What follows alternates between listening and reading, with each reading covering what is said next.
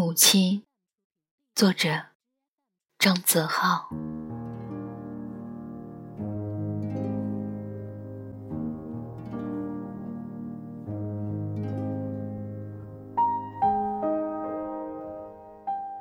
母亲是个地道的农村妇女，没读过书。记得我初中毕业时，硬要教母亲认字，她总是说自己不是识字的料，怎么教他都不会。经过一段时间的努力，母亲终于会写全家人的名字。好在父亲是个乡里远近闻名的秀才。才免我们注入牛娃、狗娃之类难听的乳名，并且有了我今天这值得推敲的美名。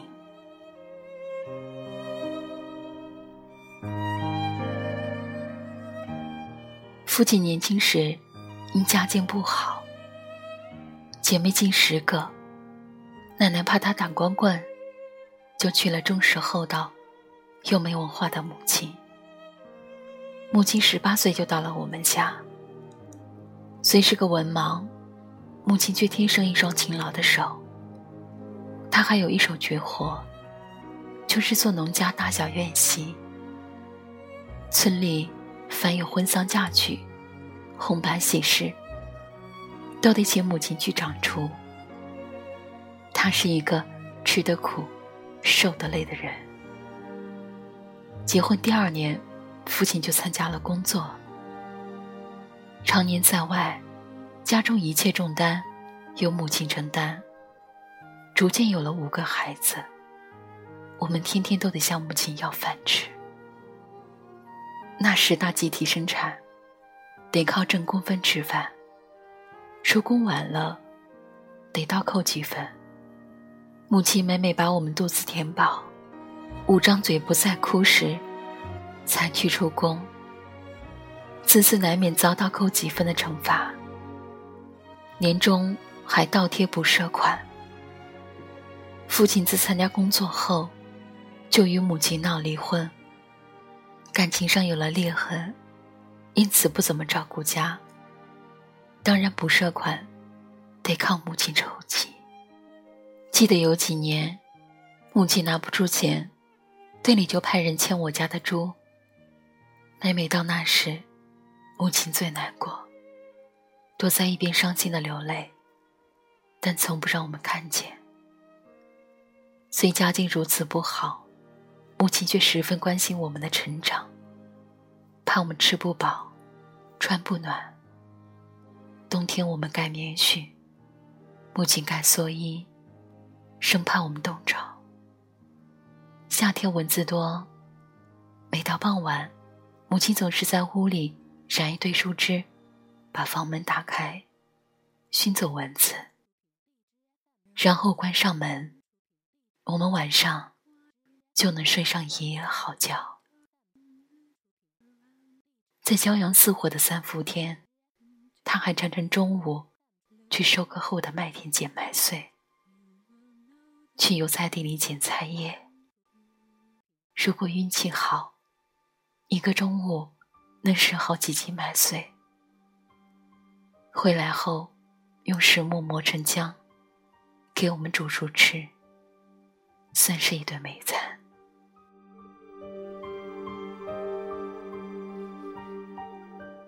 有一次拾麦穗，被别人发现，在队长面前状告母亲，告他拾麦穗不交工。晚上队里开会。给母亲头上戴了一顶纸糊的高帽子，上面写着“斗刘少奇”，向母亲交代错误。母亲只是说：“五个孩子，肚子饿。”那些年月里，母亲从未吃饱过。有什么吃的，首先满足我们。她经常吃谷糠。记得有一次，母亲在厕所里呻吟。大姐见她快一个小时没出来，才发觉母亲满头大汗，晕倒在厕所里。原来母亲有几天排不出大，加之营养不良，造成母亲积劳成疾，得了一身病，至今还没享我们的福。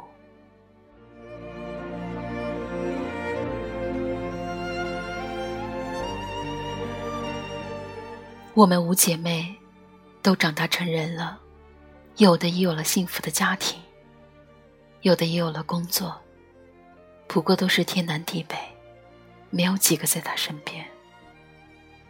记得我入伍的那天晚上，他忙活了整整一夜，把几条补了又补的裤子叠好，还补了几件旧衣服，给我装进箱子。叫我来部队后换洗。第二天接兵的人，硬是叫我放在家里，说部队有的是衣服，但我还是拿了一套，至今还放在床头柜里。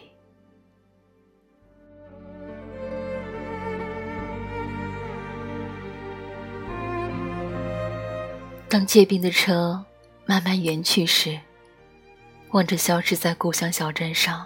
母亲那瘦小的身影，我的眼睛朦胧了。平生第一次感到，母子离别是多么的难。新兵训练结束后，我专门给他写了封信，托人读给他听。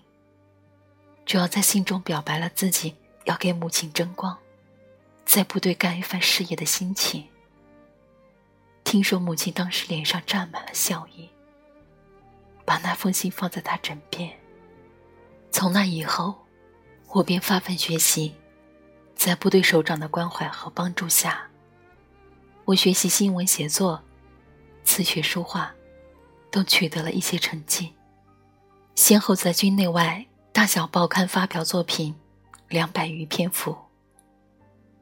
去年《人民日报》五月三日刊登了我的作品，向武装部。把那张报纸，连同我入伍以来的第一张立功喜报，敲锣打鼓的送给母亲。哪知母亲当时得了脑血栓，幸好抢救及时，才免一死。但从此再没有站起来。经医生诊断，主要是太兴奋引起的。人人都说母亲是个苦命人。从此陪伴他的，只有那张冰冷的病床。